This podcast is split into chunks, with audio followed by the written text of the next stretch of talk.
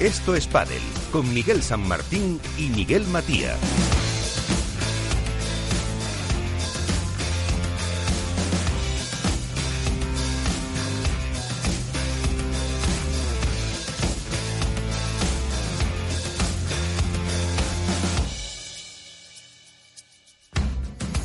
Tiempo para hablar de pádel, tiempo para hablar de Valladolid, tiempo para hacer la porra, para hablar con protagonistas y también de toda la actualidad que se ha generado en los últimos eh, días.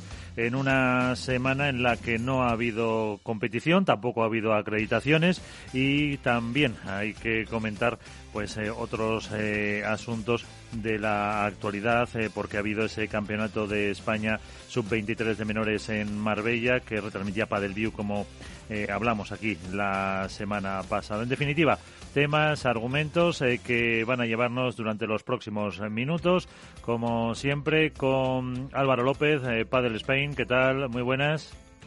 Hola, muy buenas, Miguel. Con Iván Hernández, Contrapared. Muy buenas, Iván. ¿Qué tal? Muy, muy buenas noches, saludos desde las playas de Alicante. Eso, muy bien, a dar envidia, eso ya sobraba. Alberto Bote, eh, la dormilona de As, ¿qué tal? Muy buenas. Muy buenas noches, desde el día previo a mi partida a las playas de Castellón. Ah, ahí ahora envidia a todos. Eh, pues eh, día previo hasta que tengan que madrugar otra vez mañana a las 4 de la mañana. Así que, mmm, Félix, cuando quieras, nos vamos con la actualidad.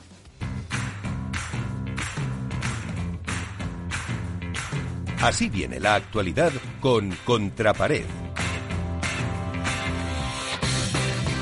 La actualidad, eh, ¿con qué nos quedamos? Eh, Iván, eh, ¿qué quieres destacar? ¿Qué quieres contarnos?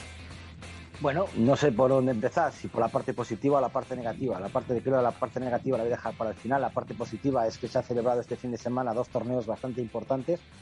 Uno ha sido el Campeonato de España Sub-23 en Marbella, las mismas instalaciones que se han generado en, esa ciudad malagueña para la disputa del Campeonato de España, para la disputa de las series nacionales en las cuales, pues bueno, para mí es un orgullo decir que dos vallesoletanos han salido campeones. Arturo Coello y Bea Caldera han salido campeonas del torneo sub-23 de la Federación Española de Pádel.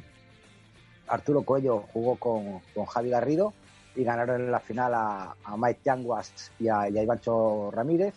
Y en chicas, pues Bea Caldera junto con la perra del palo, con Beatriz González, pues salió campeona y creo que es un buen resultado para el pádel castellano-leonés y significar pues que ha sido retransmitido por Padel View, como ya anunció esta, esta radio la semana pasada por su CEO José Antonio Alonso. Eh, creo que las retransmisiones eh, fueron bastante buenas. La calidad fue muy buena, con un set, con una especie de, de previa que la llamaron el peloteo ya que estamos de peloteo, pues vamos a hacer un poquito. Eh, la verdad que fue bastante bien la retransmisión, la calidad, y yo creo que bueno, que es algo positivo el verlo gratis, además desde 16 de final, que eso fue muy positivo. A mí me llegaron bastantes mensajes por WhatsApp que si lo estábamos viendo, que, me parecía, y hay que decirlo, muy bien, la retransmisión bien, además Javi Peña sabe mucho de pádel, es un profesional y un entrenador que sabe mucho cosas técnicas y qué mejor que estar acompañado por un jugador profesional como es el caso de, la talla de Mati Marina, gran amigo del mangazo.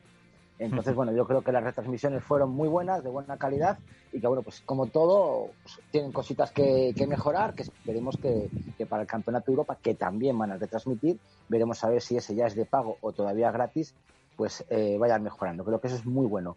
Otro torneo también para mí, que también he visto por internet, he sido el torneo APT Tour eh, del, circuito profesional de, de Pastor en Portugal, en Lisboa.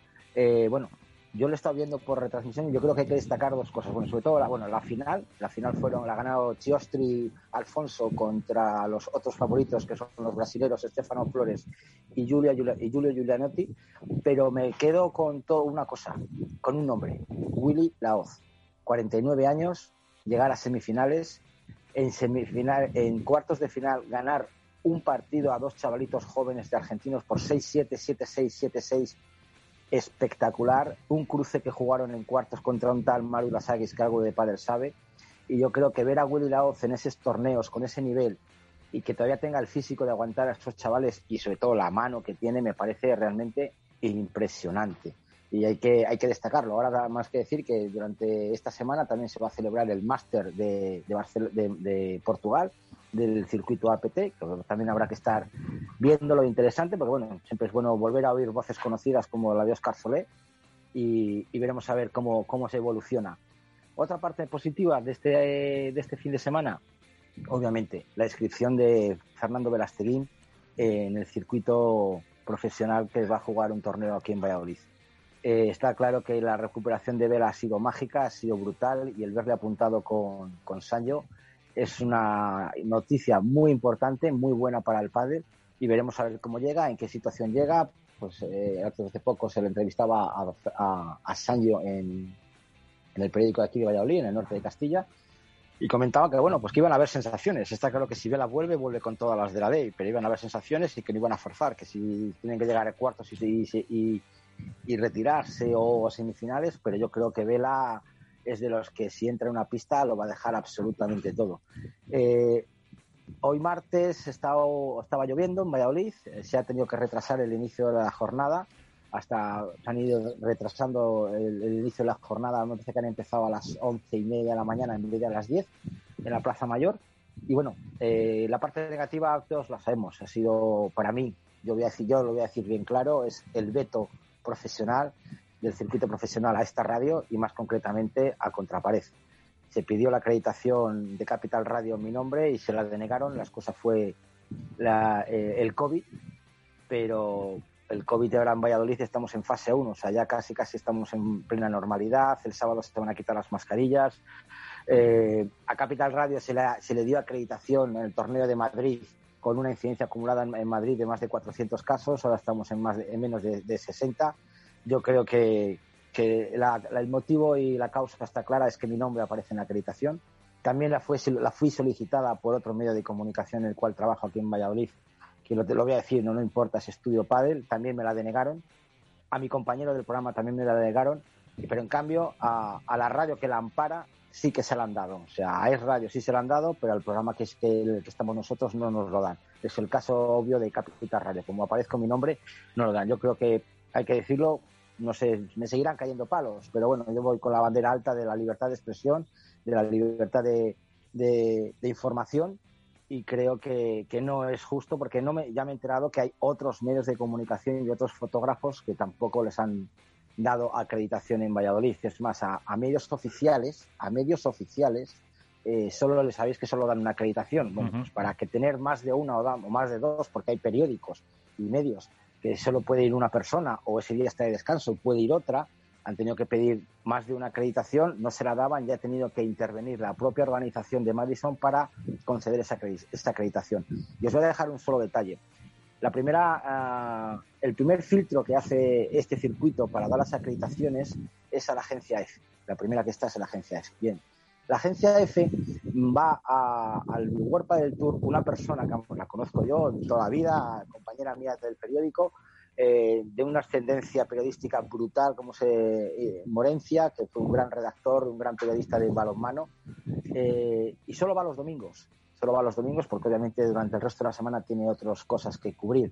Y todos los domingos de World del Tour desde hace seis años, eh, esta persona me busca, me busca a mí para que le cuente quién juega, quién no juega, cómo, cómo se juega, cómo, qué es lo que pasa en la pista, cómo ha sido el torneo, para luego para poder luego poder informar, porque hay que decir que es una muy buena, gran profesional, escribe absolutamente perfecto, muy bien, pero siempre hay que reivindicar un poquito el que el que escriba, el que hable de algo, que sea profesional o que entienda del tema. Entonces yo creo que esas cosas hay que decirlas y, y aquí queda, Miguel.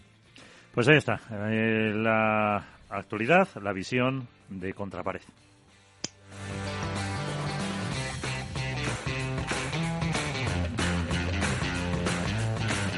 Esto es Padel en Capital Radio.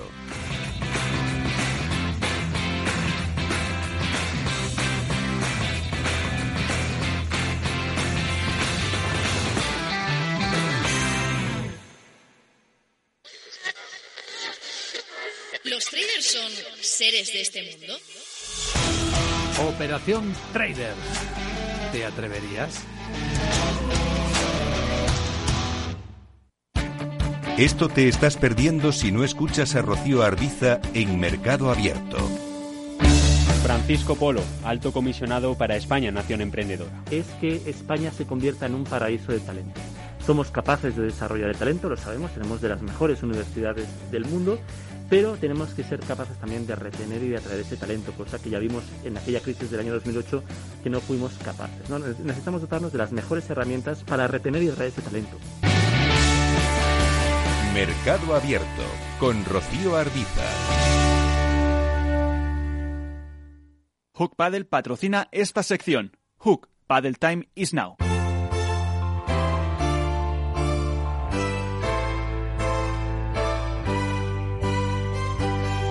En Esto es Paddle comienza el debate.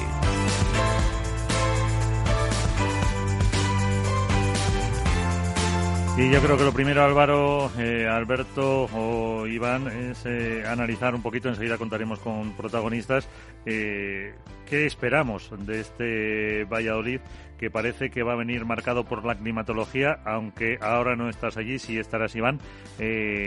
no sé las previsiones, yo por lo que vi el otro día, eh, hablaba de que hoy y mañana miércoles todavía había cierta inestabilidad, pero que el fin de semana se esperaba el eh, calor que más o menos ha sido habitual en, estos, en este torneo. Sí, bueno, hoy había lluvias, hoy había lluvias, por eso se ha retrasado la jornada, dan también un 40-60% de lluvias por la tarde, a partir de mañana a las 11 de la mañana ya parece ser que, que va a llegar el sol a Valladolid y que van a ser las temperaturas habituales de este torneo. Eh, está claro que durante el fin de semana vamos a llegar a los 29, 30 grados y que van a ser las habituales olitas de calor que los gorriones vamos a tener con pájaros. Yo te digo, ahora mismo, gracias a, la negativa de la acreditación por parte del circuito profesional, estoy disfrutando de unos días en Alicante y bueno, pues ya volveremos el jueves recargados de, pilas y pudiendo entrar como aficionado normal y, podré opinar un poquito de, todo lo que de todo lo que vea. Aquí siempre puedes opinar. También lo hace nuestro técnico de cabecera, Manu Martín. ¿Qué tal, Manu? Muy buenas. ¿Qué tal? Muy buenas noches. Pues eh, aquí, viendo un poco cómo se presenta Valladolid, eh, ¿cómo, lo, ¿cómo lo veis? ¿Cómo lo estáis preparando? ¿Cómo la pista? Hablábamos de la diferencia de temperatura, lluvia, calor el fin de semana. Eh, ¿Va a ir subiendo poco a poco la temperatura? Sí, la verdad es que bueno, hemos tenido circunstancias cambiantes, ¿no? Yo durante este fin de semana las, las zonas previas, la verdad que veníamos entrenando una semana pues, eh, a la espera de lo que siempre suele ser Valladolid y más de las fechas en las que estamos. Y lo cierto es que, bueno, pues eh, para cuando estamos en club, pues tenemos una parte que es eh, techada y otra que es más cubierto indoor, donde cambia, la, cambia mucho a lo largo del día, no es lo mismo el turno de nueve y media que el de más adelante y, donde también la presencia de viento pues cambia. Entonces, pues mira, la tónica hasta ahora ha sido clima cambiante. Un día te acuestas con sol, al día siguiente te levantas con lluvia y, con 10 grados menos. Y, eso va a ser importante porque sabemos que hay determinado, determinadas parejas que se adaptan muy bien a los cambios y otras que van mejor en, en unas eh, determinadas circunstancias. Así que yo creo que vamos a ver bastantes sorpresas eh, de, parejas que quizá no estaban en la ecuación y que, se adaptan bien y, sacan resultado.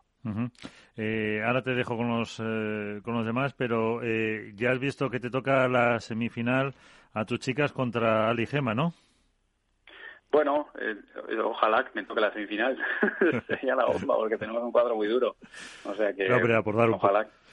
Que, ¿Cómo están ellas? Bueno, a ver, eh, están con ganas de, demostrar que, vienen entrenando bien y que se vienen haciendo las cosas como corresponde durante los entrenamientos, pero, pero la verdad que no están rindiendo como corresponde en la competición.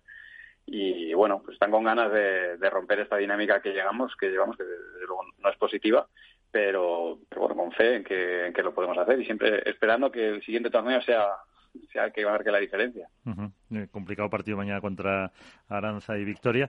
Eh, bueno, eh, chicos, ahí te está Manu para ver un poco cómo su opinión sobre Valladolid. Alberto.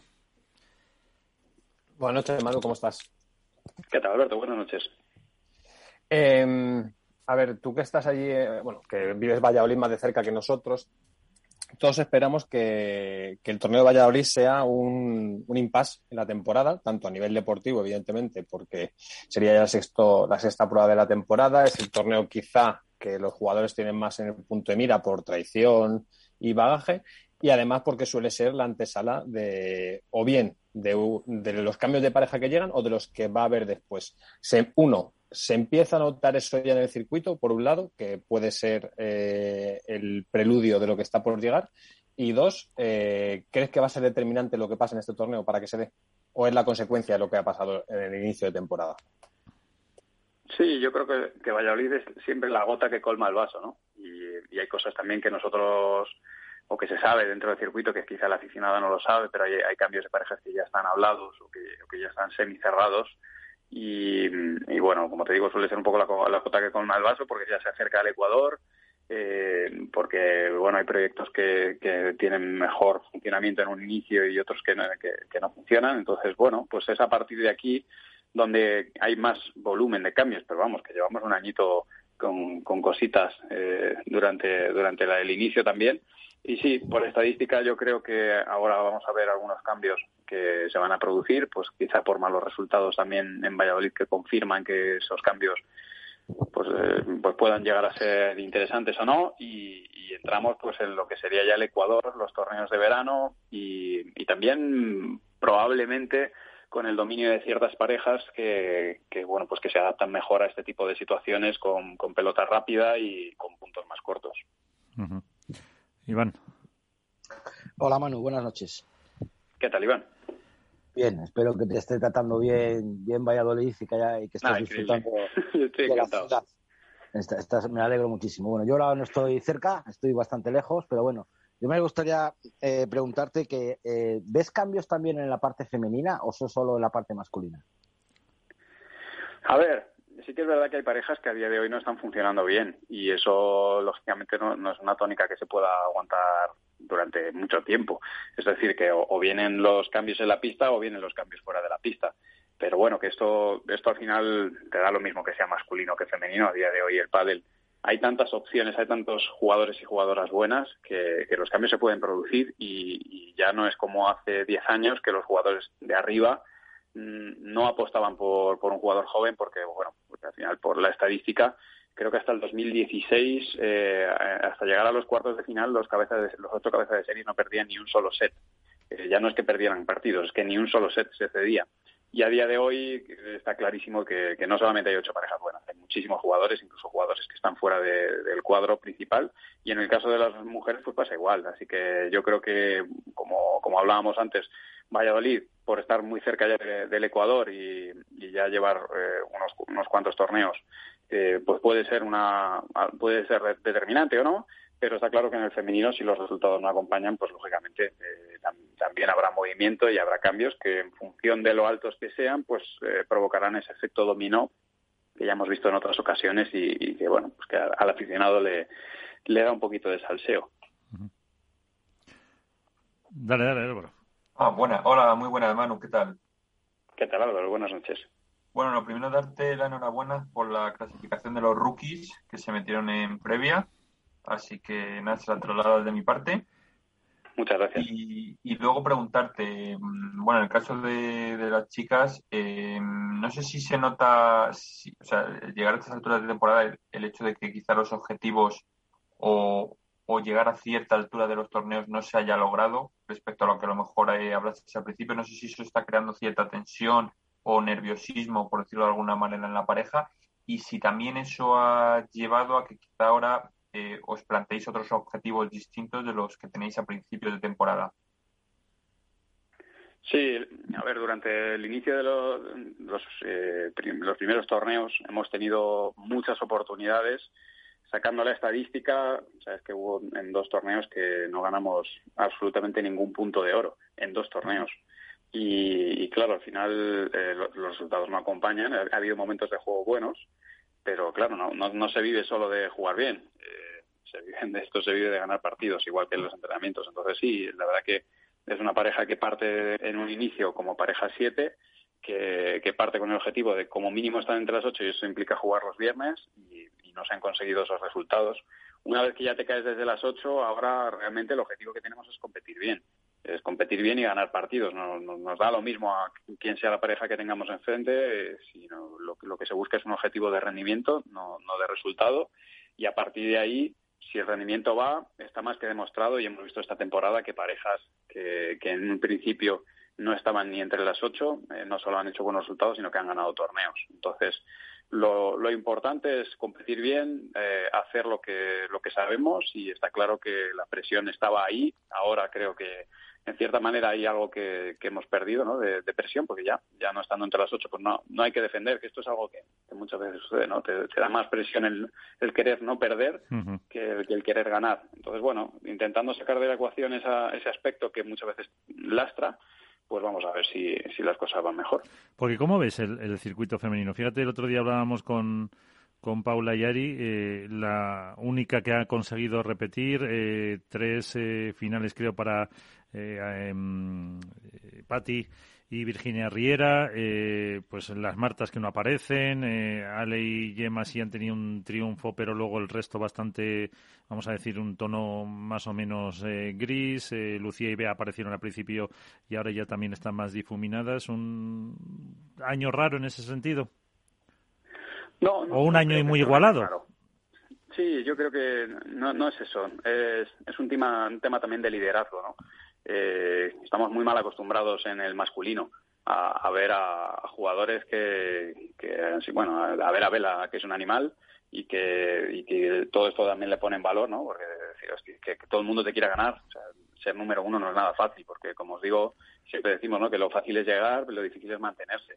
Entonces, en el plano femenino tenemos eh, desde hace tiempo que, que, las mujeres se están tomando el pádel en serio, que están entrenando en serio que, son profesionales y, no una, sino muchas, ¿no? Entonces todas ellas tienen aptitudes y, tienen la posibilidad de ganar torneos. Pero la parte mental y, la parte de adaptarse, que es lo que ha hecho que, bueno, pues que grandes jugadores ganen torneos consecutivos, es el jugar con una lesión, el jugar con la presión de saber que acabas de ganar el anterior, el jugar indoor y outdoor de la misma manera, un montón de factores que, que desde fuera no los vemos eh, ni aficionados ni expertos y, al final están dentro, ¿no? Dentro de la pareja y dentro de, la serie de, condicionantes que, influyen en, cada torneo. Y claro, es muy difícil. Entonces ahora ya, ya no es que tengamos a cuatro parejas que pueden ganar torneos como pasaban hace cuatro o cinco años. Es que ahora mismo tenemos doce parejas que pueden ganar torneos. Trece parejas. Entonces, claro, es que o te pones mucho las filas o te pasan por encima. Entonces, bueno, yo creo que o una pareja da un paso al frente a nivel mental y, entra a la pista y se adapta y, le dice al resto que, quieren ganar este esta temporada o vamos a tener a seguir viendo este tipo de cosas, ¿no? Eh, parejas que, a lo mejor pierden en cuartos o semis y al siguiente te ganan un torneo. Eh, ¿Podemos extrapolar algo de eso también al, cuadro masculino? En parte sí. O sea, el cuadro masculino, esta es opinión mía, ¿eh? pero para mí el, el, el pádel masculino va, lleva cinco o siete años de adelanto con respecto al femenino en cuanto a evolución. Y, bueno, pues ya, hace tiempo que llevamos viendo lo que ahora mismo tenemos en, el femenino lo hemos tenido en el masculino. Lo que pasa que, como te digo, es que hemos tenido al animal de vela que, que es que ha, ganado torneos hasta lesionado y eso no, no es normal. Ha ganado un torneo con Willy Laoz. Entonces, de alguna manera es como que Vela ha eclipsado todo eso eh, no, me sí, pero en, esta, en esta temporada en esta temporada tampoco ha habido así ese, ese dominio claro ese que como apuntabas claro Claro, porque bueno, ya llegamos a un momento donde, bueno, pues al final ya, ya, ya ese reemplazo está, ¿no? Vela no puede seguir ganando torneos hasta 2080. Entonces, eh, el reemplazo está. Y es que a día de hoy, pues eso, masculino, si yo ahora mismo te digo que me digas los cinco, las cinco mejores parejas, te dejas, que te dejas fuera gente. Seguro te digo, no, te, has olvidado de este, te has olvidado de este. Es muy difícil decirme, no, no, los aspirantes a ganar este torneo son estos, porque tienes allí, pues eso, un elenco de, parejas que están a un nivel altísimo y las diferencias, como te digo, se resumen en la capacidad de adaptación a las circunstancias de cada torneo y el trabajo mental.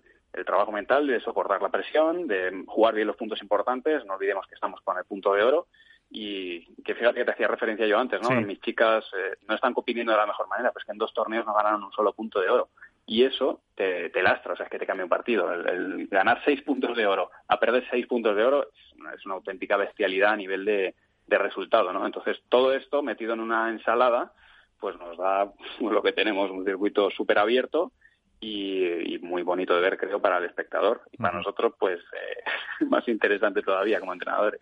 Claro. Eh, lo que acabas de, decir, eh, que si, si te preguntáramos eh, cómo iba a ser el circuito nos dejaríamos, pues yo te pregunto, eh, ¿quién va a ganar? Eh, pero más que nada para apuntarlo para la porra, a ver si así te ganas la, la, invitación para comer. Bueno, yo creo que, que en este torneo, eh, a ver, tenemos LeBron y Galán están muy fuertes y en este tipo de condiciones, jugando a tres tiros, donde se, porque se espera que haya calor, ¿no? Vamos a ver si hay mucho viento, pero en principio en la plaza el viento es cambiante, pero no, no es que haya mucho, generalmente lo que tiene es que, es que cambia, ¿no? Pero LeBron y Galán salen como favoritos. Eh, esta temporada he visto jugar muy bien en estas condiciones a Alex Ruiz y a, Stupa y, también pueden hacer buenos resultados. Y, y, me va. Sí, sí, yo siempre le pongo la fichita, como dice Horacio, a, a Lebron y Galán. ¿eh? Eso a estos dos, si están derechos, los, los veo vencedores. ¿Cómo, me suena eso, Manu? Gente, gente con criterio. Claro. Es que la, acabas de dejar a bote sin su pareja. Ah, sí. La, que, la que te al bote su. Vaya, va, a tener que apostar por otra pareja. Va a tener que apostar por otra pareja, bote. Manu te ha quitado la ficha ya. obviamente, obviamente no lo voy a hacer, pero me parece me parece que refuerza mi teoría que alguien que sabe tanto de padel como Manu eh, meta su pichita ahí en, la pareja Lebron Galán. Y en chica, bueno, yo, te lo fundamento de todas maneras, ¿eh? y, es, y es básicamente que Lebron y Galán se, suele decir ¿no? que son los mejores eh, siempre y cuando ellos estén, estén derechos ¿no? Y, no jueguen en, su propia contra. Pero, pero básicamente, en mi opinión, eh, lo que refuerza a Lebron y Galán, que son los puntos rápidos y los tiros de definición, eh, son más fáciles de conseguir en, esta situación. Entonces, incluso en un partido que esté disputado, que vayan, que se vayan manteniendo los saques, porque es lo más normal, que se mantengan los saques, ellos van a seguir con esas buenas sensaciones, que no es lo mismo jugar bien que tener buenas sensaciones. Entonces, yo creo que este tipo de situaciones refuerzan las buenas sensaciones de, Lebron y Galán, y sobre todo de Lebron, que es el que eh, porque veo a Galán más estable y a Lebron más, eh, con más picos, ya te digo esto es personal, pero creo que, que ellos dos van a sentirse cómodos en estas circunstancias y eso hace que, bueno, pues que a día de hoy tengan esa marcha extra en momentos importantes que, les motive. Pues bueno, yo, yo les veo vencedores, que igual ahora, ahora les llegan Uri Botello y Javi Ruiz y los sacan en cuarto, ¿no? Pero, pero bueno, que... ¿Y en chicas? Eh, en chicas yo sigo viendo, en, este tipo de circunstancias, yo sigo viendo a, a Ale y a Gemma eh, con un paso por delante, porque al final eh, en principio, Gemma, o sea, yo creo que, el, tema de, de, la pareja Ale y Gemma es que les hemos metido entre todos tanta presión que, saltan a la pista cohibidas. Yo no les he visto jugar muchos partidos a, nivel al que ellas saben jugar. Yo las sigo viendo vencedoras para, para este torneo. Vamos a ver cómo encajan Paula y, Ari, el de nuevo ser vencedoras en un torneo y volver a entrar a la pista con la, responsabilidad del campeón. Eh, a ver cómo, cómo, se, cómo llevan esta parte. Y bueno, es que sabes que en el femenino tengo tantas dudas porque Patti y Riera me están encantando, como, como lo vienen haciendo y quiero ver eh, cómo, cómo, enganchan esa, esa regularidad. Y, estoy echando de menos efectivamente a Beita y a, Lucía ahí en, esos, en esas rondas finales. Pues, eh, aquí que apuntado queda, grabado, y, eso, ya, ya comentaremos a ver eh, si has acertado o no los pronósticos. Seguro que no, pero bueno, ahí ha quedado. Bueno, pues te seguimos en eh, tus redes, en Mejora tu Padel y todas las eh, demás que, que no paras y con algo especial para Valladolid. Bueno, eh, ahí estoy haciendo los blogs, sí. los blogs como como voy pudiendo durante el torneo, o sea, hay unos cuantos en YouTube y, luego hacemos el, post-torneo con Alberto Bote para, la Dormilona en YouTube y Twitch, así que el domingo a última hora y a las 8 estamos conectados en, Twitch, los que quieran eh, escuchar a Alberto que sienta cátedra y, me da lecciones de, periodismo. Alberto, Alberto, lecciones de mucho. Alberto... Eso, es más, eso, es más, ficha que lo de Lebron y Galán. bueno, Alberto, despide tu a mano, ya no puede hacer nada. Nada, Manu, nos vemos el, domingo y buena semana, que, que, eso será sinónimo de que, de que todo ha ido bien. Ojalá, a ver si damos una buena noticia. Un fuerte abrazo para todos. Muchas gracias, eh, Manu. Pues eh, ahí están esas eh, consideraciones un poco de, cómo está el, el, campeonato, cómo está el circuito profesional con esa igualdad y esas complicaciones que nos estamos encontrando a la hora de hacer la porra. Si os parece, la dejamos para dentro de unos eh, diez minutillos para que Alberto sobre todo vaya pensando, mm, ahora que no puede repetir, y, a ver qué otras opciones tiene o para que le mande un WhatsApp a, mano y le diga a ver por dónde, por dónde tirar. Pero esto, me inhabilita para repetir. Sí, sí, sí, sí, sí. En tu caso sí. Me, he querido bancar de la raíz, ¿no?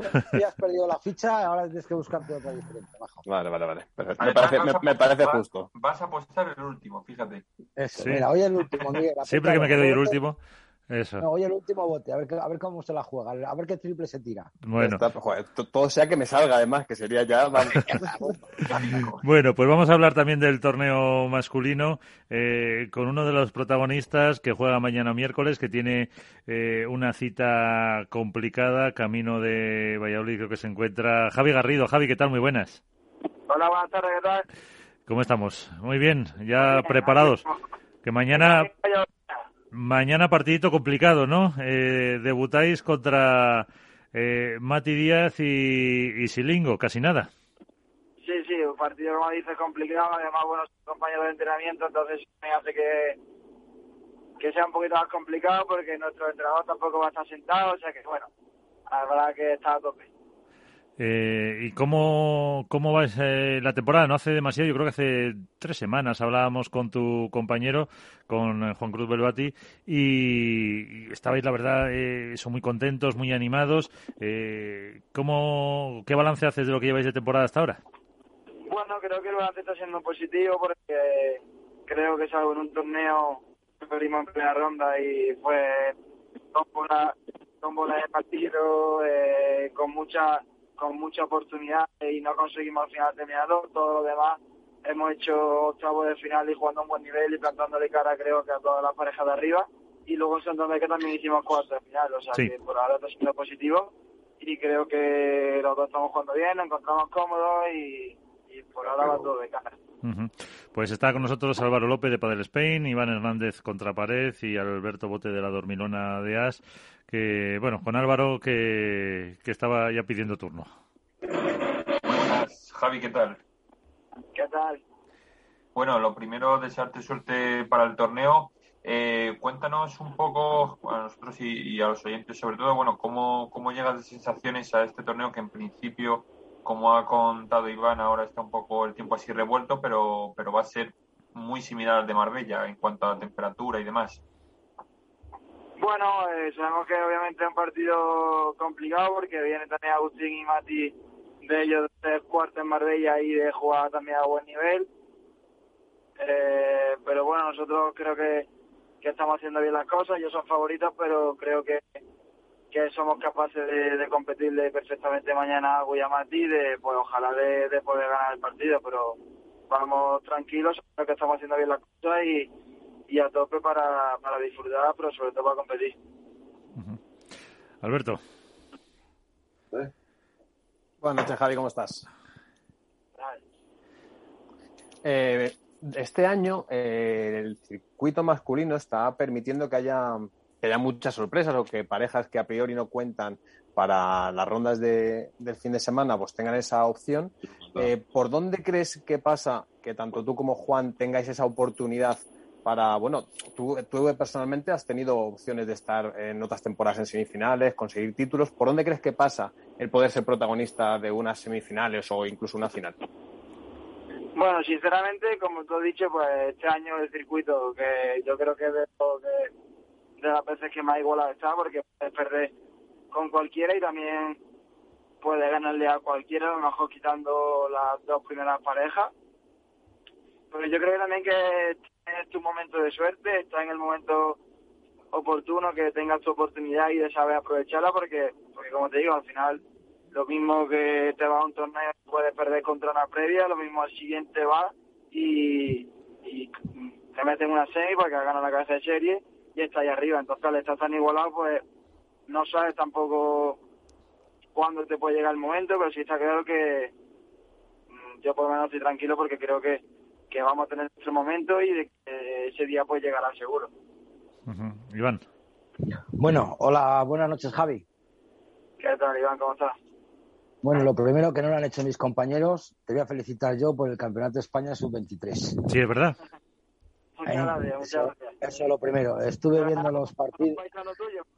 Claro, no, no, es que a, a Arturo sí lo ha felicitado, ¿eh? Al principio. No, he felicitado a los dos a la entrada. No me seas así, Miguel, porque he felicitado a Javi y a, y a Arturo por las semifinales que hicieron, por el torneazo que hicieron, por la final que hicieron que contra Miki y contra Mike Yanguas y Banchu. Yo quería comentarte un poquito del campeonato de sub-23, ¿no? Yo vi que la situación de, de la pista, el viento y eh, condicionó mucho, mucho el juego y que tuvisteis que jugar mucho por, por abajo, porque por arriba era muy difícil, porque los, los, las bolas se quedaban, había mucho viento. Eh, ¿Os puede haber valido ese torneo como entrenamiento para Valladolid? Sí, bueno, al final, esta jugando al aire libre, pues son condiciones que se pueden presentar tranquilamente aquí en Valladolid. Espero que no haya tanto viento como visto en Marbella, porque la verdad que es súper incómodo. Había momentos del partido que prácticamente de un lado era era casi imposible de tener porque tiraba un globo y a la mínima el viento se va pero brutal. Y luego en el otro lado se frenaba tanto una... Uy. y el viento fue una situación un poco esa. Ojalá que en Valladolid no haya tanto viento y se pueda jugar un poco más, tranquilo. Pero sí, obviamente no ha sido para entrenar porque son condiciones que se pueden presentar perfectamente. ¿Y por qué? ¿Cómo surgió la pareja de Javi Garrido y Arturo Cuello para, para Marbella? Pues mira, surgió porque, no sé, la verdad que le escribí porque me apetecía, me apetecía entre que bueno, entre que no tenía compañero, porque claro, eh, Juan Cruz es ya mayor, es más de esos 23, entonces no, no puede jugar. Y, y bueno, le escribí duro porque me apetecía probar con él y jugar, a ver qué tal. Y la verdad que no ha ido bien, yo creo que los dos nos hemos encontrado muy cómodos. Eh, la, la, las condiciones eran tampoco muy favorables para nosotros, porque eso, porque hacía mucho viento. Al final, nosotros que somos dos buenos pecadores, pegamos muy poco durante todo el torneo porque la bola era muy difícil de engancharla y tuvimos que adaptarnos y buscar otra alternativa. Pero yo creo que la experiencia ha sido buena y que los dos han encontrado bastante cómodos jugando juntos. Y, y, a lo mejor para un futuro, en un par de añitos o tres, eh, futura pareja? Pues mira, la verdad que no lo sé. Obviamente somos jóvenes, nos queda todavía muchísimo tiempo por, por competir y la verdad que supongo que durante todo el futuro estaremos ahí estaremos ahí los dos. Entonces, pues, puede ser que se dé en un futuro, no lo sé. Eh, Alberto. Eh, Javi, eh, ahora salía el nombre de Arturo Coello, antes salió el de Yanguar, Ramírez, eh, Galán, Lebrón. Tú eres parte de esa New Wave también, que está cambiando el padre en la actualidad. Eh, uno, ¿en qué te ha cambiado la vida los últimos 3, 4 años de cuando eras una promesa o una futura promesa de la cantera, que ya ahora ya que una realidad del padre? Y dos, ¿qué esperas de los próximos 3, 4 años? Bueno, eh, lo único que creo que me ha podido cambiar ha sido mi vida personal en cuanto que tuve que venirme a vivir a Madrid, que tuve que venirme a la universidad y tal, pero eso porque al final son procesos que va, son etapas que vas quemando conforme vas creciendo, pero creo que tampoco me ha cambiado mucho porque sigo siendo la misma persona, obviamente pues cada vez un poco más maduro porque voy creciendo, pero creo que, sigo sigo sigo igual, sigo siendo la misma persona, con la misma ilusión desde el primer día y espero que sea así por, por mucho tiempo y, en los próximos años pues espero que me siga dando todas las cosas positivas que me está dando hasta el día de hoy y también las cosas negativas que son las que me ayudan a, seguir creciendo, a seguir mejorando porque muchas veces también son necesarias para darte cuenta de, de cosas que a lo mejor no estás haciendo bien y cosas que tienes que cambiar para seguir mejorando y pues en un futuro puedes intentar conseguir todos los objetivos que, te proponga en la vida. Pero, te, marcas en los próximos 3-4 años algún objetivo, alguna meta deportiva. Todos idealizamos o soñamos con lo que puede pasar y hay jugadores que dicen yo quiero ser número uno o sueño con ganar en mi ciudad. No lo sé. ¿Cuáles son ese objetivo que dices, oye, los tres próximos cuatro años, cuando eche la vista atrás? Mi, objetivo sería, pues, me encantaría poder ser número uno del mundo, pero no te digo no, lo quiero ser en tres años, porque ¿qué pasa si no lo sé en tres años? No sé, o sea, creo que será una cosa que, que si tengo que serlo, será, no sé cuándo, pero yo voy a seguir entrenando y peleando todos los días por intentar en un futuro serlo, pero no me marco un tiempo para, para conseguirlo. Eso creo que es una cosa que, que llegará cuando toque y cuando sea el momento oportuno. Javi Garrido espera estar en el Mundial de Qatar. Ojalá, encantaría. Eh, también tenía ganas, la verdad, de, de jugar el europeo, pero bueno, eh, también estaba, es cierto estaba muy, muy igualado este año. no ha podido ser, pero bueno, eh, la realidad es que obviamente para el Mundial de Qatar es complicado ir a la selección, pero la ilusión es lo último que se pierde, así que yo voy a seguir a tope para intentar que me, que me cojan para poder estar en Qatar. Desde aquí te mandamos nuestras bendiciones, Javi, para que tengas buen torneo en Valladolid, que las podemos dar, y para otros torneos. Álvaro. Javi, y más allá de, ese Mundial de Qatar, eh, en ese guarda que has hablado de esta temporada, que tan pronto verá que se puede ganar a un cabeza de serie como perder con alguien de previa, eh, en la Race ahora mismo estás a unos 500 puntos del Master Final. Eh, ¿Ves que es un año, digamos, que por decirlo de alguna manera, que está barato el Master Final, que es posible llegar allí? Bueno, si te soy sincero, es uno de los objetivos que, que hablamos con, con Juanma, nuestro entrenador, y con Juan. Eh, creo que, que, obviamente, partiendo de la base de que, como hemos hablado antes, que hay pareja durísima, de que es un año súper igualado y tal, creo que somos capaces y creo que estamos capacitados de, de poder estar en un Master Final. Obviamente es súper complicado, pero, pero bueno, eh, es un objetivo que está ahí, nosotros vamos a intentar cumplirlo, pero todo pasa por, por mañana llegar a Valladolid y hacerlo lo mejor posible y ya pues cuando llegue diciembre veremos si si hemos hecho bien las cosas, si tenemos el premio de poder jugar el máster o no. Yo creo que ya, eh, no te voy a decir garantizado, pero eh, con esa bendición de Iván has ganado mucho, ¿eh? Para, para conseguirlo. Eh, eso ya es un, eso es un primer paso. No, no, es la mía, no sea que luego pierda y, me eche la bronca que no quiere saber. Bueno, del programa, del programa, Iván, del programa. Del programa, vamos a decir que es del programa, que todo lo que pasa por aquí, algo de suerte le damos, algo de suerte. Ojalá sea así. Bueno, pues lo veremos mañana con ese partido frente a Mati Siringo. Eh, Javi Garrido, muchas gracias. Eh, que tengáis suerte. Muchísimas gracias a vosotros. a ver si es verdad y, y nos dais un poquito de suerte. Pues mañana estaremos eh, atentos a ese partido, de que no es eh, un cuadro precisamente fácil para, para empezar el que les ha tocado. Estaba mirando aquí con eh, y luego tendrían que jugar precisamente, mm, en teoría, eh, con Yanguas y, Ramírez. O sea que fíjate el, el recorrido eh, que tienen para, para conseguir el para conseguir ir avanzando un poco, eh, que está, está muy caro ahora mismo con esa tremenda igualdad que comentábamos todos, ¿no? Sí, al final. de Garrido Beluati, por ejemplo, es una de esas parejas que están ahí en una segunda bolsa, pero que no es descartable que cuajen uno o dos torneos que les cojan un buen pico de forma, con la suerte justa para poder eliminar alguna pareja cabeza de serie y meterse en unos cuartos, unas semis, que ya lo hemos visto otras temporadas. O sea, si no recuerdo mal, hace un par de años a Javi le vimos jugar con Dineno dos semifinales consecutivas, una cosa así. Eh, lo que pasa es que yo lo decía hace no mucho de, de Garrido, que parece más mayor de lo que es porque le tenemos ya en la memoria de que lleva varias temporadas en el circuito profesional, pero Garrido es del año 2000. Es del 2000, exactamente, de octubre y noviembre del 2000. Entonces, estamos hablando de un jugador que tiene 20 años eh, y que ya cuenta con títulos Challenger, que ha hecho semis de alguna prueba Open, me parece, World del Tour, eh, y es uno de esos grandes talentos llamados a dominar el futuro. Lo que pasa es que es verdad que ahora mismo pues, los nombres como Coello, pues entre comillas, lo ocupan todo porque el inicio de temporada pues, fue sobresaliente, pero, pero a mí es una pareja que me gusta mucho, la de Garrido Beluati. Y, y sobre todo si, si, se consigue también, por un lado, que Garrido tenga esa regularidad que muchas veces eh, se echan falta, y si, y si Beluati consigue encontrar ese ese rendimiento que tuvo junto, junto con Galán, que le hacía ser uno de los mejores zurdos que había en circuito.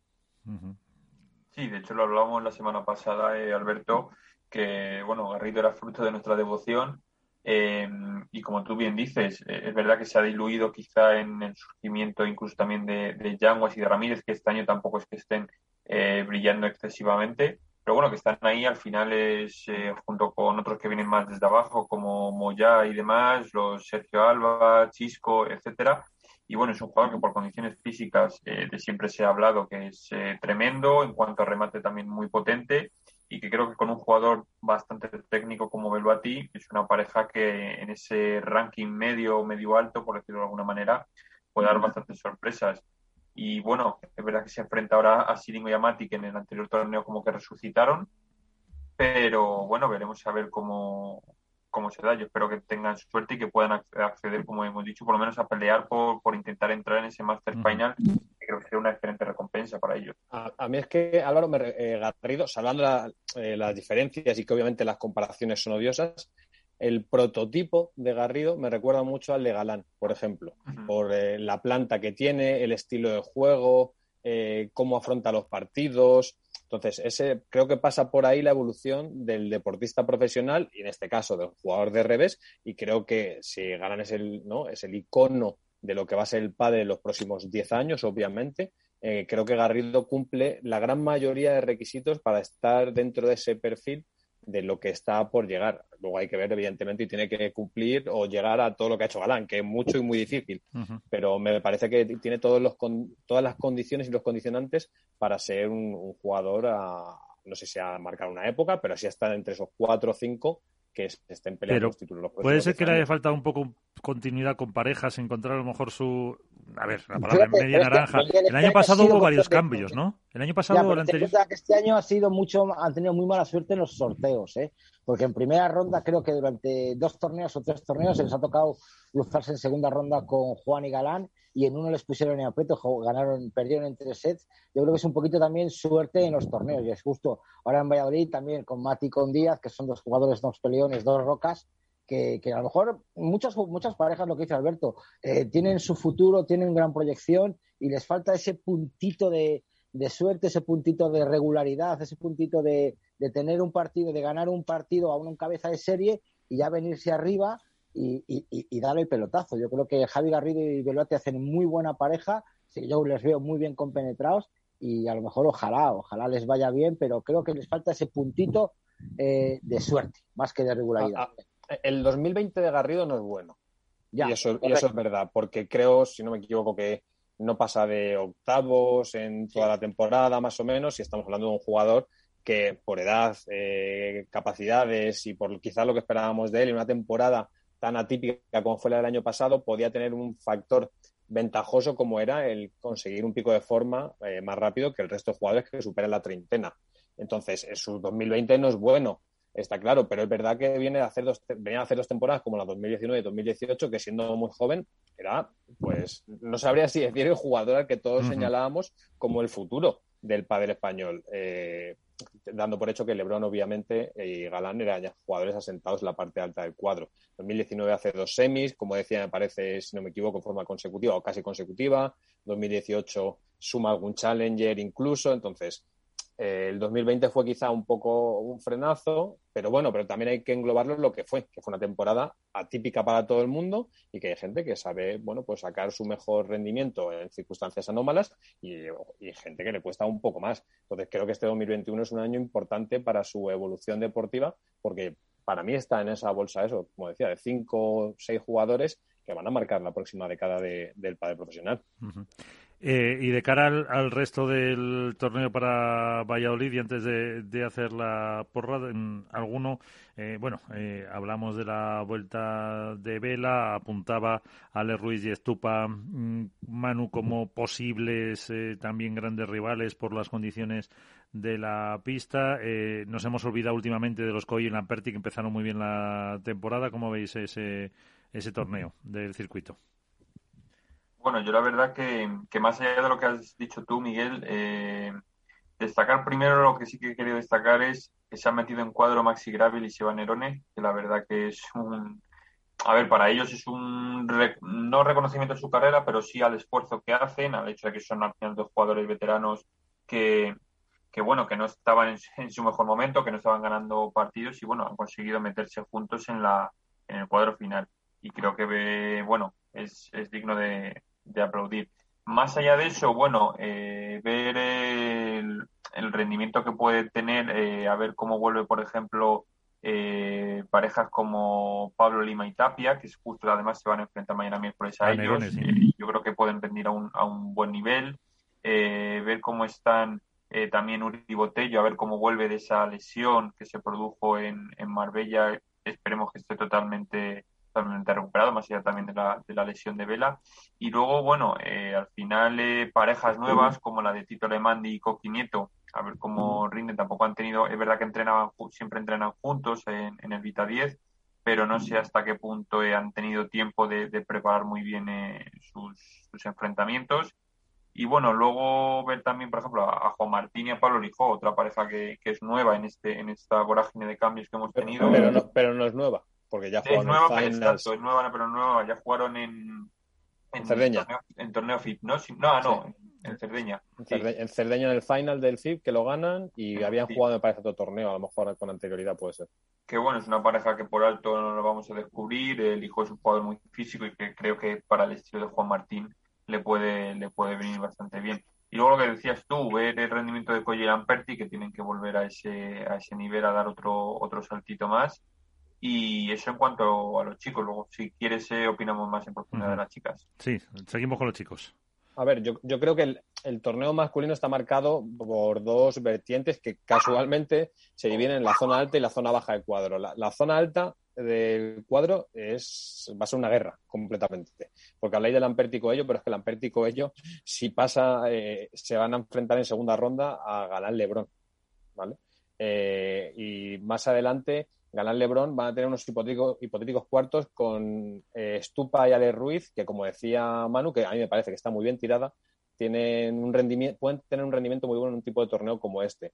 Pero estamos hablando que son los cuartos de final. Entonces, esa, eso va por un lado. Y por el otro lado, me parece que es la otra eh, cuestión a remarcar, que es esa vuelta de vela, que lo hace por la parte baja del cuadro y que es un cuadro que evidentemente no es fácil porque serían unos hipotéticos cuartos, si no me equivoco, contra Lima Tapia, algo por, el estilo.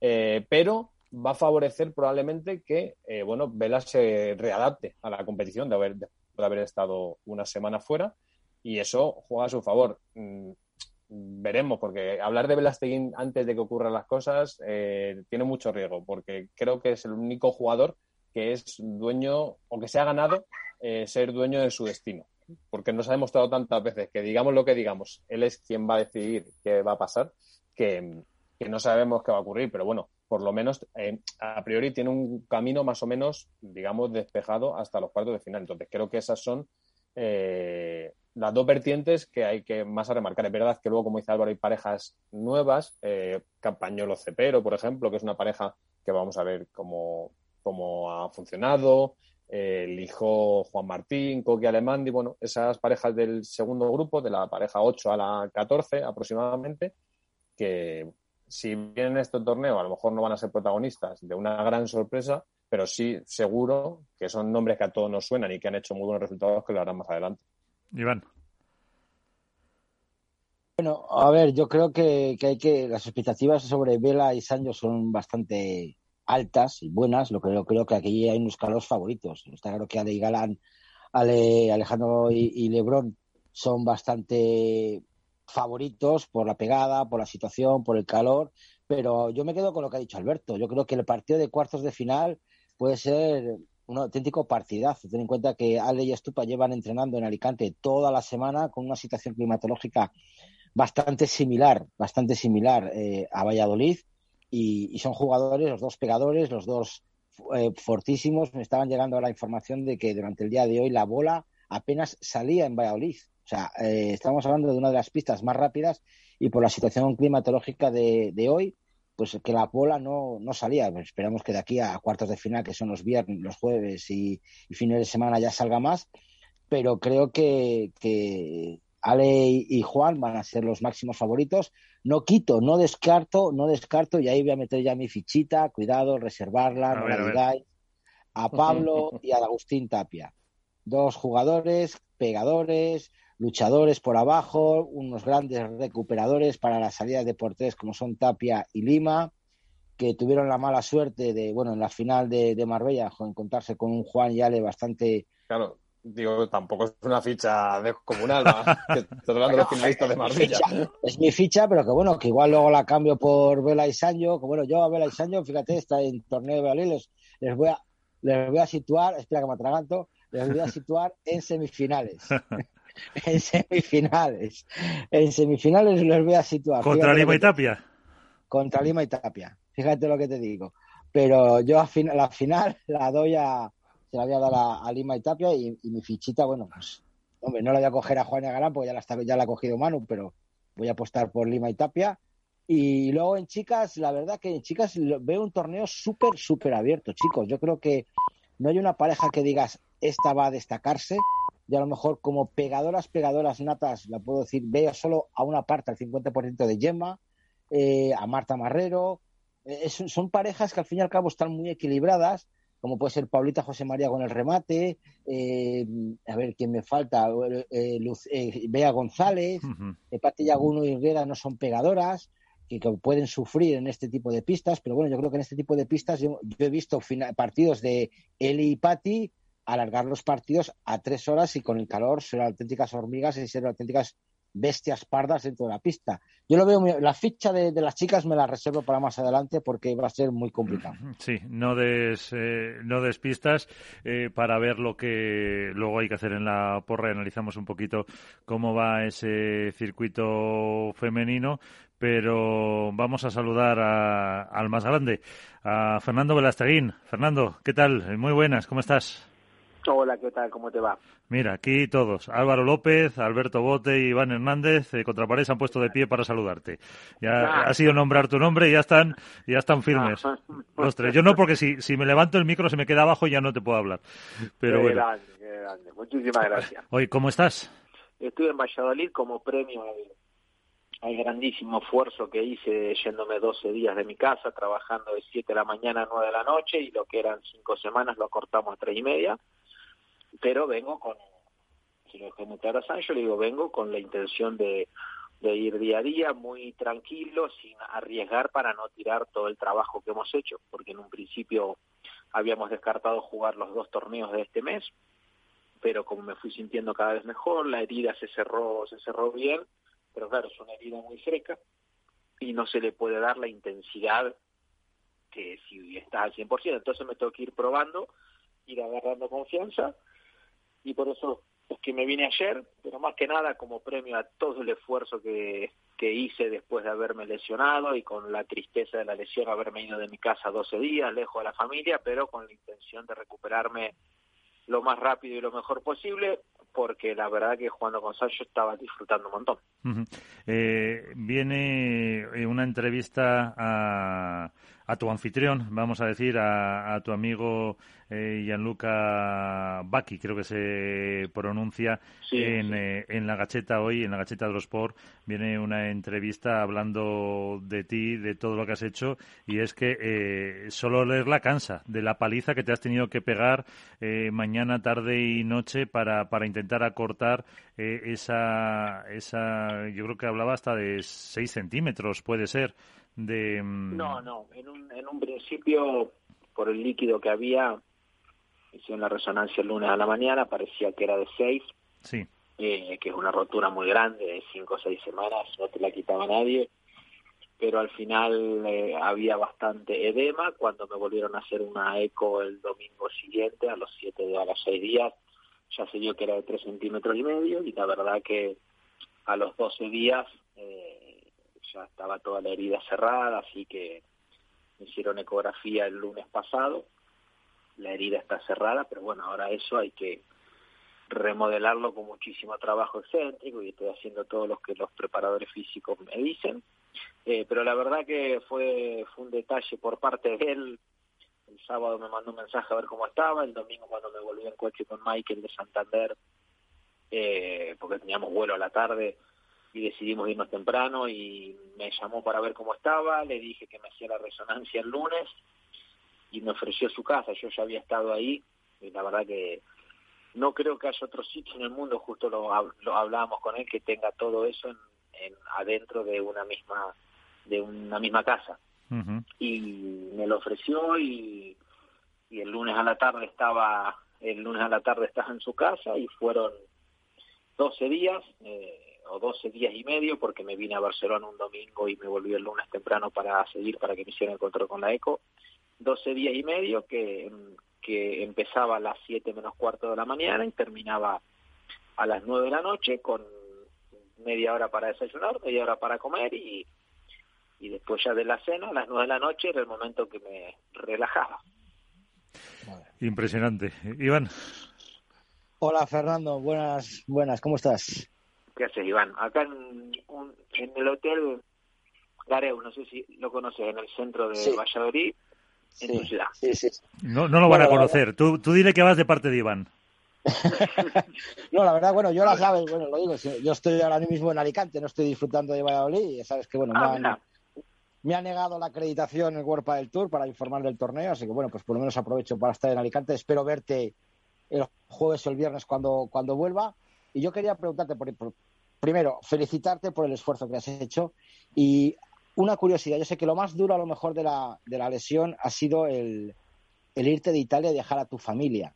Eh, si tú ganases este torneo, ¿a quién le dedicarías el torneo? ¿A Gianluca o a tu familia? No, a ver, eh, sería, sinceramente, y no es porque soy una persona que, que me encanta jugar con presión, me encanta. eh, eh, me he tenido que acostumbrar a lo largo de mi carrera a hacerlo y me encantaría decirte que, que si gano el torneo se lo dedicaría a Gianluca y a mi señora, que, que, se, que se bancó se bancó 12, 13 días de estar Ahora tengo a mi hijo al lado y me hace seña y le digo, no.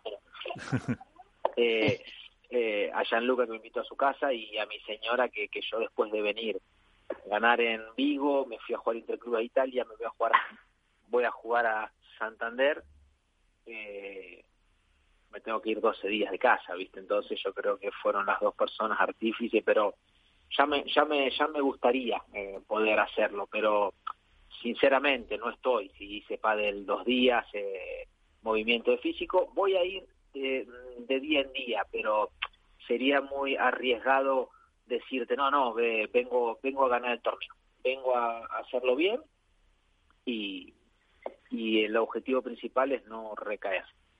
No recae, o sea, ya entiendo que si Fernando Velasteguín nota una mínima molestia, eh, no va a forzar absolutamente para nada para el resto de la temporada. Obviamente decís adiós a Valladolid, contentos con el resultado, con haberte probado y, y listo.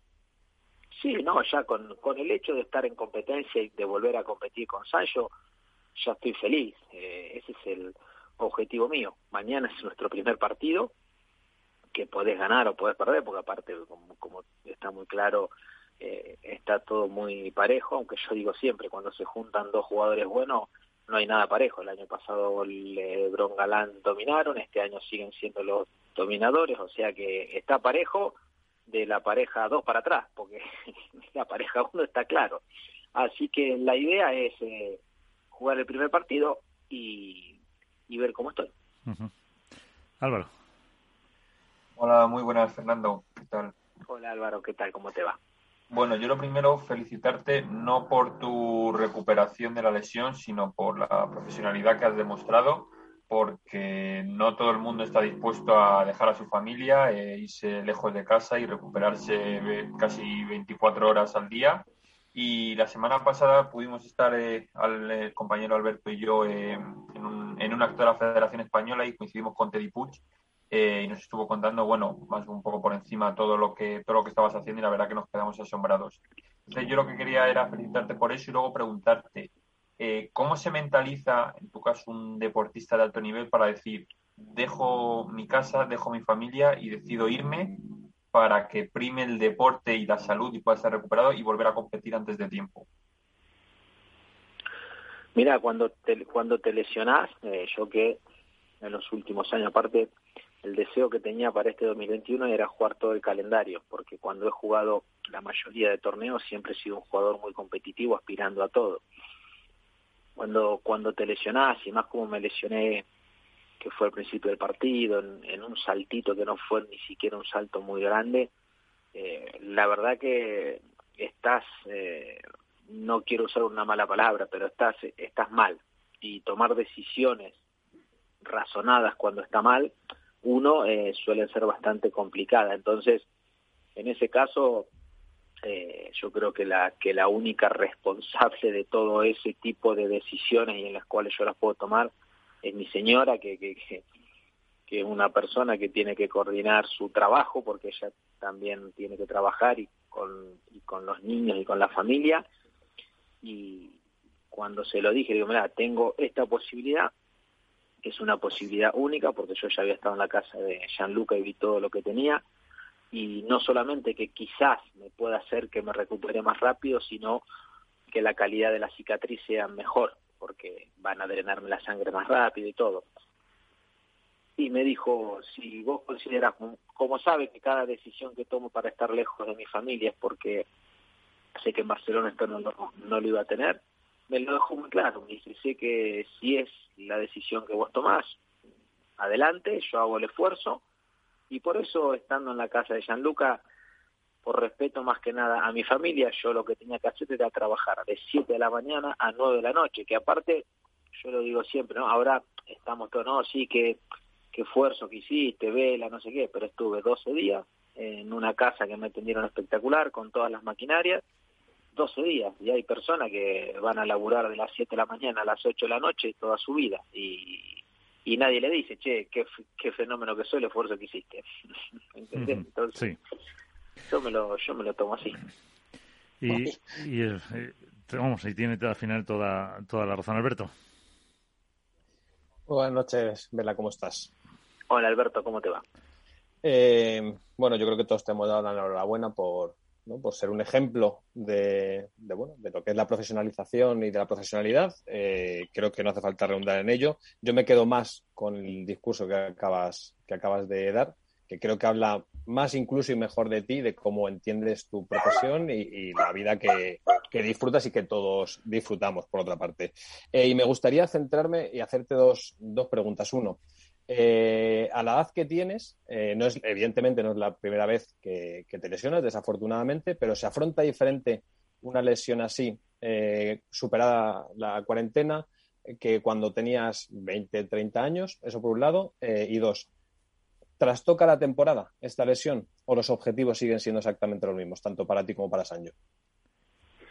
A ver, eh, mira, cuando, cuando me he lesionado y más que nada en los últimos años, eh, la del 2018 fue muy grave, la del tendón, la del 2019, la del tendón de Akira igual.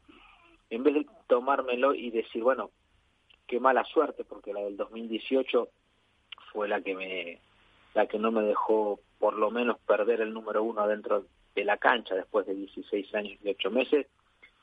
Te lo juro, y te lo juro por mis tres hijos que digo, qué suerte tengo de que las lesiones me han llegado a esta edad y que me ha permitido hacer una carrera que sé que la voy a disfrutar un montón.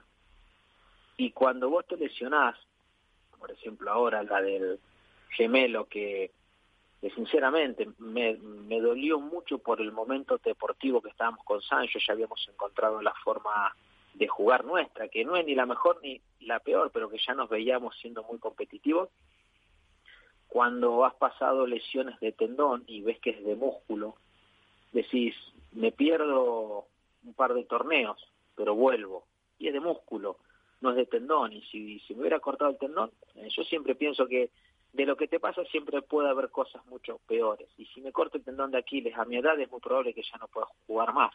Uh -huh. Y hubo un chico hace dos meses atrás que se cortó el tendón de Aquiles, Aris Patiñotti. Entonces, eh, duele, te rompes, te haces las pruebas, cuando ves lo que tenés, lo único que podés hacer, Alberto, es pensar de qué forma te recuperás de lo mejor posible. Y esa es mi forma de ver no solamente una lesión, sino la vida. No, no, no, no hay, no hay excusa, no, no hay tiempo para lamentarse y para pensar qué lástima que no es. Y lo que te toca lo tenés que apechugar, ponerle el pecho a las balas y trabajar cada día.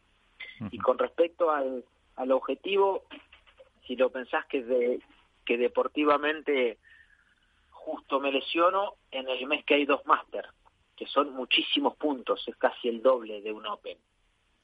Eh, queda mucha temporada, eh, porque me lesiono en el torneo 5 y vuelvo el torneo 6, pero tengo que ver cómo estoy.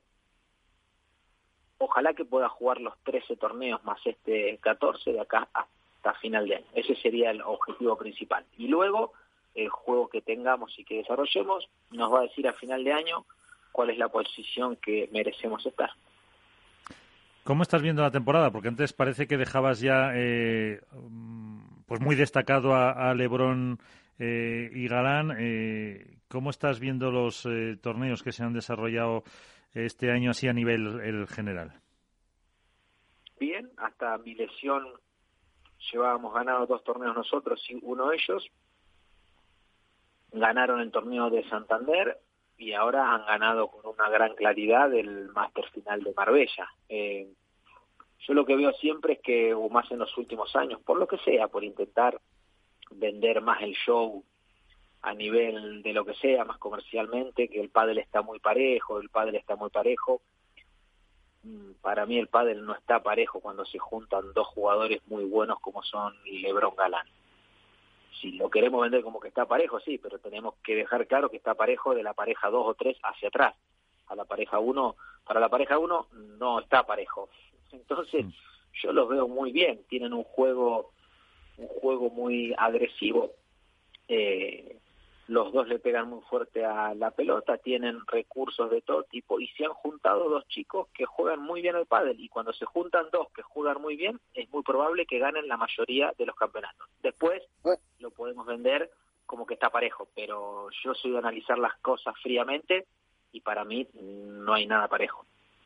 Bueno, eso Fernando te puede recordar un poquito a tu época con Juan Martín, ¿no? Os juntaste los dos mejores y, y pasó lo que pasó, 16 años como número uno a lo mejor también esto es lo que, lo que puede estar pasando. De todas maneras, eh, lo comentaba el otro día Sancho Gutiérrez en, una entrevista que le hicieron en el, periódico en el que trabajo, en el norte de Castilla, que la gente está muy ansiosa por, por ver el partido Alejandro Galán y, Juan Lebrón contra Vela y Sánchez. ¿Tú tienes ganas de ese partido? Sí, lo que pasa que para llegar a ese partido, las dos parejas tenemos que ganar tres o cuatro partidos antes es difícil. ¿eh? Es difícil, y más a lo mejor en este torneo por la situación. Es difícil. Y cuando toque, ojalá que toque, porque eso quiere decir que las dos parejas llegamos a la final, porque hoy somos pareja uno y dos. Sí. Es un, es un partido de pádel, ¿eh? Hay que tomarlo así, como un partido más. Después que lo... Yo, yo lo tomo así. Después que lo vendan como quieran, porque por supuesto que lo van a vender para crear morbo, para atraer a marcas, para atraer a lo que sea. Pero es un partido de padres.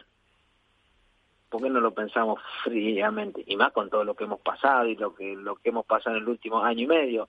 Es un partido de padres. ¿Qué, qué pasa el que gane ese partido de padres? Nada, que gana un torneo, más ni menos. Bien, ¿qué pasa el que pierde ese partido de padres? Nada. Tampoco, nada. nada. Pierde. Por eso. Entonces, no, no, que por supuesto que tengo ganas de jugarlo y si me toca jugar me voy a tirar de cabeza como me he tirado toda mi carrera. Cuando termine el partido, si gano estaré contento, si pierdo felicito a lo que tengo frente y me vuelvo a mi casa para entrenar. Bueno, espero que el lunes te cojas un avión y te tenga te toque llevar el torneo, el trofeo a, a Gianluca para que se lo regales por haberlo ganado. Oye, y si no, bueno, yo estaré en la grada por si quieres no llevártelo a Italia. Ya se lo das a Iván. Me debes uno de hace tres años, no te preocupes, que ya se lo mando yo también. bueno, una, una última, una última cuestión, Alberto, para una última cuestión para Fernando. Eh, Fernando, el año pasado, cuando salimos de confinamiento, se reactivó la temporada y Lebron y Galán ganaron los tres torneos de forma consecutiva. Te preguntamos si creías que esas afirmaciones que decían que estaban cambiando el pádel o que era bueno, pues una, nueva forma de entender este deporte y que había llegado para quedarse, si, si, era, si, era verdad. Dijiste que no, que el, para ti era que se habían juntado dos grandes jugadores y que el resultado pues era ese. Eh, ahora remarcas exactamente ese mismo mensaje, que es que la unión de dos buenos jugadores eh, hace que lo que esté parejo sea de la pareja 2 para abajo. Si este año eh, editaran el anterior, Galán y Lebron, sí podría empezar a hablarse de bueno, pues una pareja que está cambiando este deporte o lo está evolucionando, como hicisteis en su día, pues Juan y tú, o como lo han podido hacer otras otras parejas en otros momentos encontrado dos jugadores un mismo estilo de juego que les da el resultado a ellos, pero no quiere decir que ese estilo de juego sea el que te va a llevar al éxito.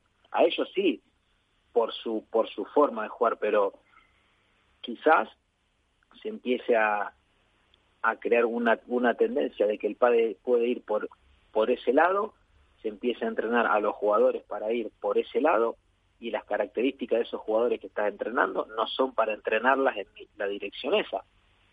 Entonces, hoy los que los que dominan el pádel son dos jugadores como Juan y Ale que tienen una determinada característica de juego, pero no quiere decir que todo el mundo tenga que ir en esa línea. Quizás dentro de un tiempo hay otros que dominan el pádel con otra característica de juego. Así es como yo lo veo. Ahora se han juntado dos con un estilo de juego muy parecido y que son los dominadores del circuito. Pues eh, veremos lo que pasa, eh, sobre todo cómo estás eh, para este torneo y con todo lo que queda por delante para poder competir en la temporada con plenitud de, facultades. Fernando Velasteguín, muchísimas gracias. descansa, que te vaya muy bien y hasta una próxima ocasión.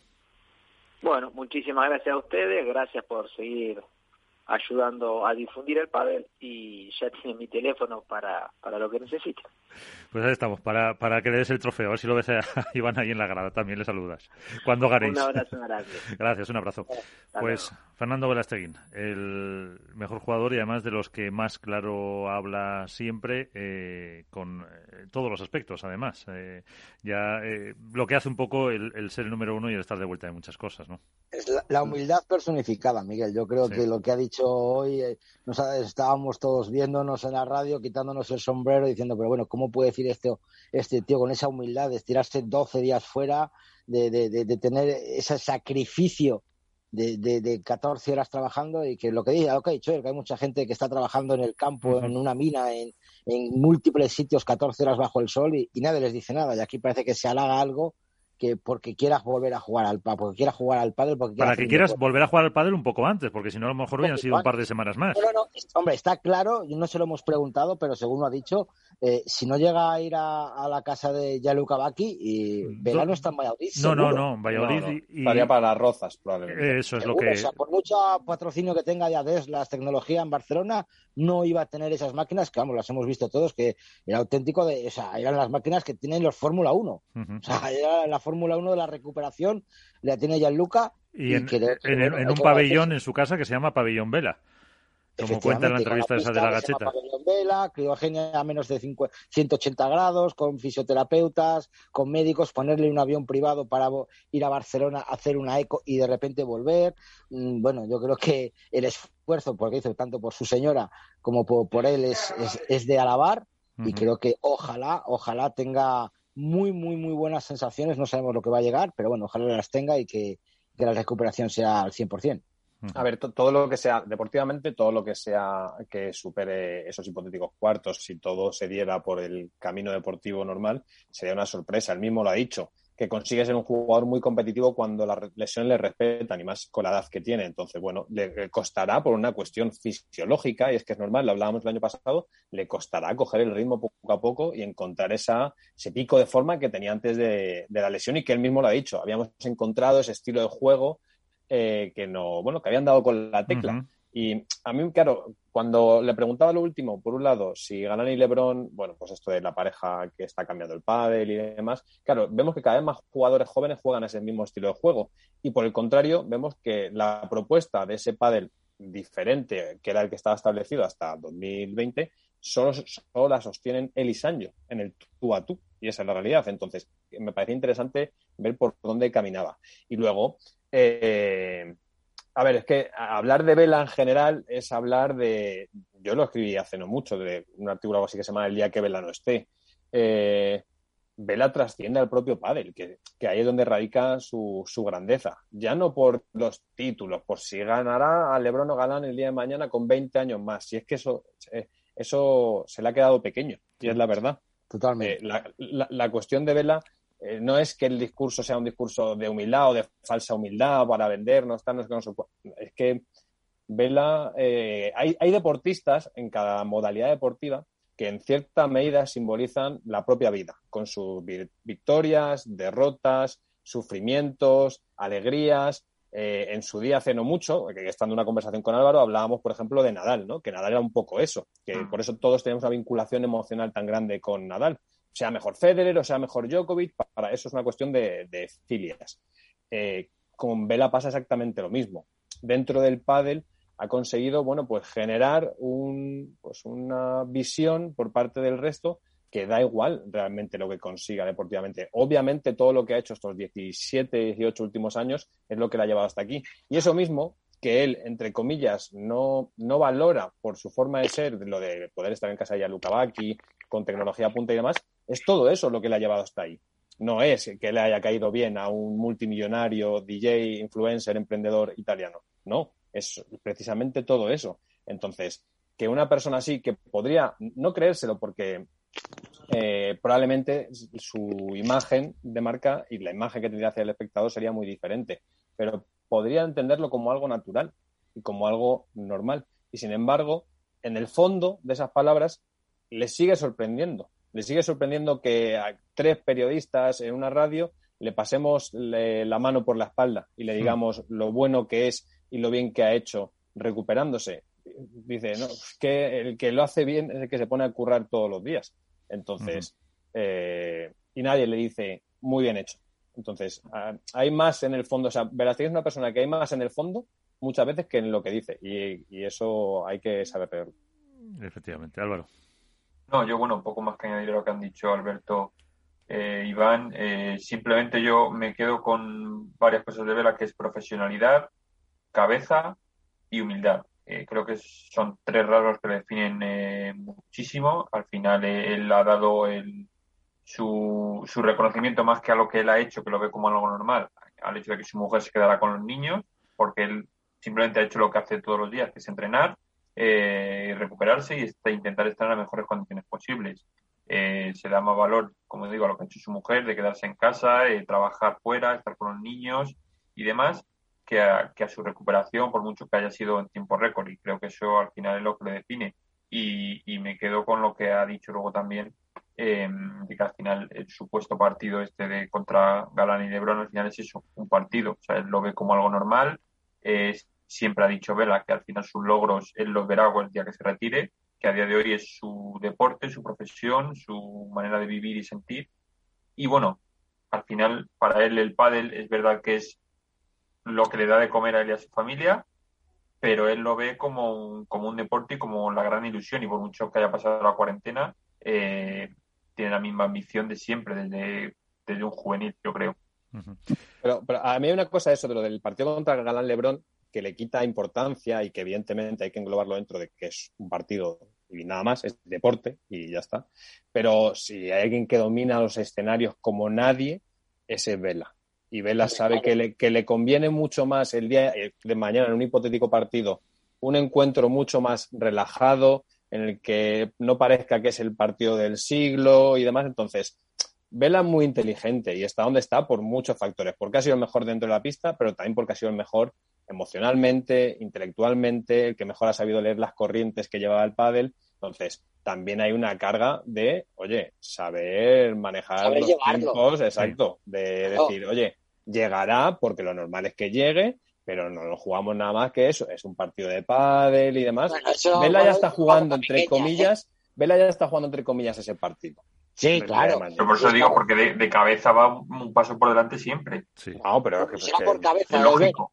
Pero bueno, como le dicen, le llaman el cabezón, ¿no? Eh, o sea, como se dice, Vela ya se ha pasado el juego en el padre. Y eso que lo, está, que lo está preparando el terreno cuando sabe además que este torneo no va a ser ese partido. Porque el equipo no tiene Él sabe que este torneo no va a llegar, Miguel. Lo que otra cosa es que cuando llegue, eh, pues va, lo que digo yo, va sembrando la faceta italiana, la faceta yugoslava, esa que tiene Serbia de, de pádel, el vela de parar el juego, de abrocharse la zapatilla, de botar la bola, de secarse las manos. No, pero te lo dice, nada, no, es, un partido, pero me va a tirar de cabeza por cada bola como siempre. Claro, se va a tirar los cuernos, está claro. está, vamos a, oye, vamos a ser comedidos porque es que, eh, o sea, tiene una gran parte de razón y, y piensa así, conociendo a Velasteguín como le podemos conocer, todos sabemos que piensa eso en gran parte, pero también hay ese componente, pues eso competitivo y ese gen que tiene Vela de, bueno, es un partido nada más, veremos, veremos qué pasa y ya está. si se gana, genial, si lo felicito. Efectivamente, pero... me voy a dejar los cuernos y te voy a, y te voy a comer las claro. de las zapatillas. Eso es. Bueno, eh, que nos tenemos que ir, no hemos hablado de las chicas, pero si queréis, ahora a la vez que hacemos la porra, eh, mm, cuando digáis vuestra ficha eh, femenina, hacemos la, hacemos la, la porra y hacéis un comentario. A ver, el primero, ¿qué quiere hablar hoy? Bueno, no os peleéis, no os peleéis. Bueno, Alberto está castigado, pues venga, Álvaro. Venga, pues voy yo. Pues a ver, en chicos, eh, va mi triple semanal, que son Chingote y Tello. Chingote. Oye, que es de, siempre que hablas con Mar- que hemos hablado con Mariano, con Ale, con hasta Lebron dijo lo mismo, que es su pareja más eh, que más entre comillas eh, respeto les da. Tienen que volver, tienen que volver. A ver, Así que y en Y categoría de chicas, Por aquello del componente emocional, voy con las gemelas. muy bien, la Que Salayeto. espero Fíjate que... me lo esperaba, ¿eh? Que espero que puedan, como mínimo, eh, terminar el torneo hasta donde lleguen. Si la final mejor, pero sin ningún contratiempo en el caso de Mapi. Eso es. Pues Iván, A ver, yo mi ficha ya la he dicho en chicos, eh, Lima y Tapia. ¿sí? Y en chicas voy a decir un, un poquito sobre Seguro, que se la voy a quitar a Alberto Seguro, Paula y Ari. Paula y Ari. A ver, que quedo yo, que no he pensado. Pues yo mm, voy a hacer caso a Manu. Vamos a poner a Alex y Estupa. Y de chicas, eh, chan, chan, chan, pues Ali Gema ya está dicho. Pues eh, vamos a ir a por Patti y Virginia. Buah, A ver, quiero escuchar a Alberto, por Dios. a ver. Alberto va con los de previa, vamos. Venga, vamos. A ver, David, creo que silencio- va, a- va decir Coello Lamberti y Eh, masculino. Hombre, te hemos dejado Paquito- a Paquito y Neno. Una pareja, o chicos o chicas, te dejamos repetir. No, Paquito. Venga, va. Paqui- Paqui- No, no, no, Ya, claro. ya que me ponéis contra las cuerdas, eh, voy, a, voy a ser legal y voy a cumplir. Paquito Dineno. Eh, creo que está en un muy buen momento de forma. Y a pesar de que tendría unas semis ante Galán Lebrón, eh, puede que a la tercera vaya la vencida. Sí, señor. Mm, y en femenino, ya que me habéis quitado las, las, que, las cuatro que hubiera dicho, ¿Las Martas? Eh, venga, me gusta, me gusta. A ver, las Martas que algún día tienen que romper. Y yo creo que no es mala pista, ¿no? Para Como- para, para Marta como- Marrero. Como, como acierte esta porra, au- espero automáticamente la Sí, semana sí. que viene que se inicie el programa con un Por- enhorabuena. eh, Por supuesto. la vuelta de Champion Alberto. Capital Radio te renueva seguro si ganas esta porra. Nuestro, nuestro y tendrá nuestro reconocimiento eterno. Por eso. Bueno, señores, eh, un placer. Hemos pasado un rato entretenido. Eh, muchísimas gracias y voy a hacer la foto antes de perder los papeles y hasta la próxima semana. Un abrazo a todos. que, no, que no se pierdan, que no se Un pierdan. abrazo. No, no. Adiós. Abrazo grande.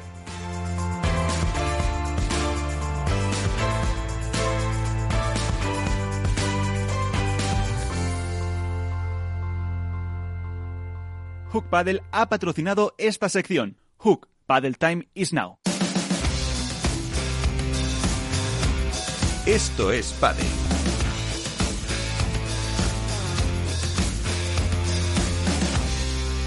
Nos vamos eh, con la opinión, con la visión, no siempre compartida por esta casa, pero que sí le dejamos nuestro hueco para que cierre el programa al mangazo Tolili. En Facebook,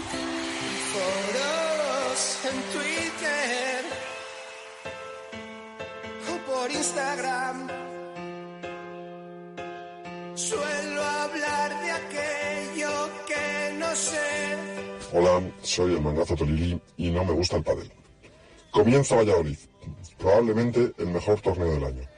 Y sin ninguna discusión, el que a mí más me gusta y el que más animación tiene. Y comienza, como siempre, con grandes clásicos que se repiten año tras año. Contra pared sin acreditación y cabreado, tras más de dos meses luchando duro por ella. Lío en las previas del club, en el que parece ser que te cobran entrada general para ver el partido que quieras, pero la mitad de los partidos están restringidos. Otros años los problemas han sido de aforo. Inclemencias meteorológicas adversas. Este año lluvia, otros años más calor que en un encuentro entre Pedro Sánchez y Santiago Abascal. En fin, lo de casi siempre. Aunque como novedad, veremos a Nerone y Graviel en, cuad- en cuadro. Recordando viejos tiempos, muy viejos ya. Y es que en un tremendo partido se enfrentaron ellos dos contra Tamame y Jardine. 170 años de calidad puertas. 170 años de gloria del padre.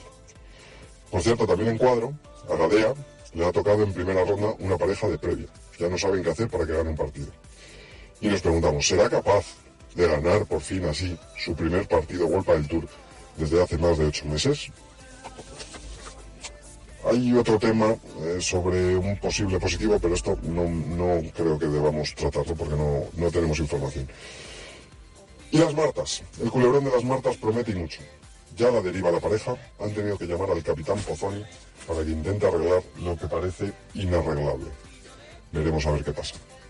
Buenas noches.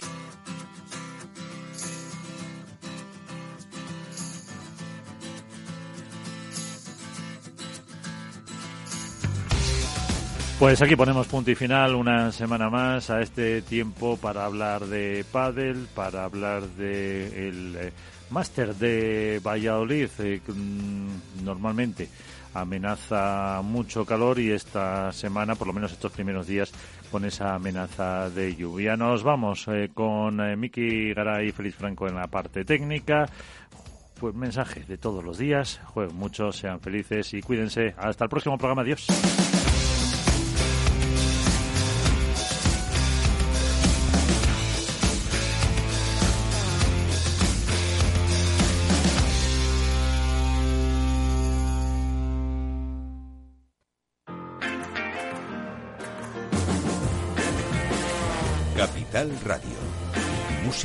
Y mercados.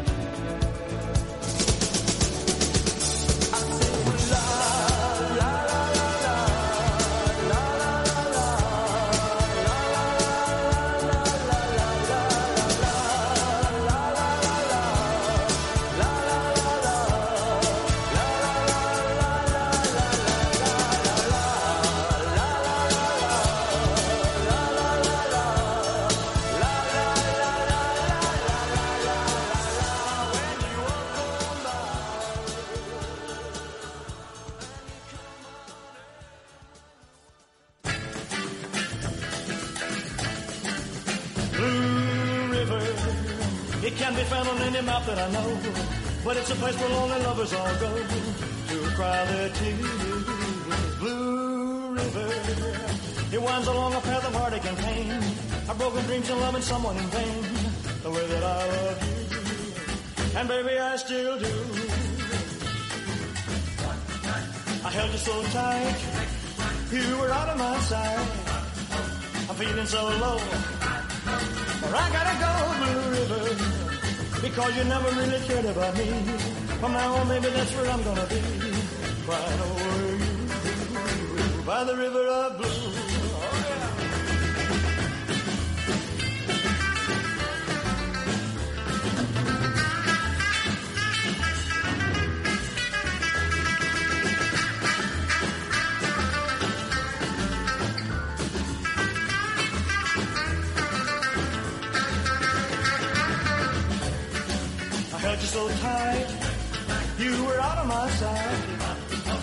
Feeling so low.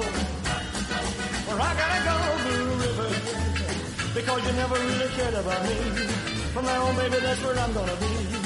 Right over you, by the river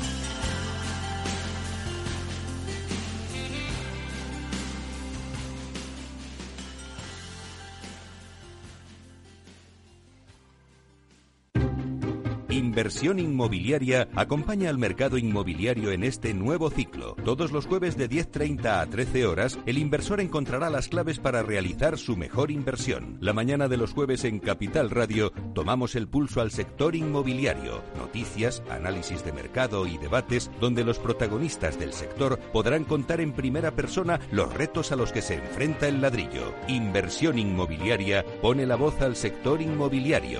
Aquí en Capital Radio.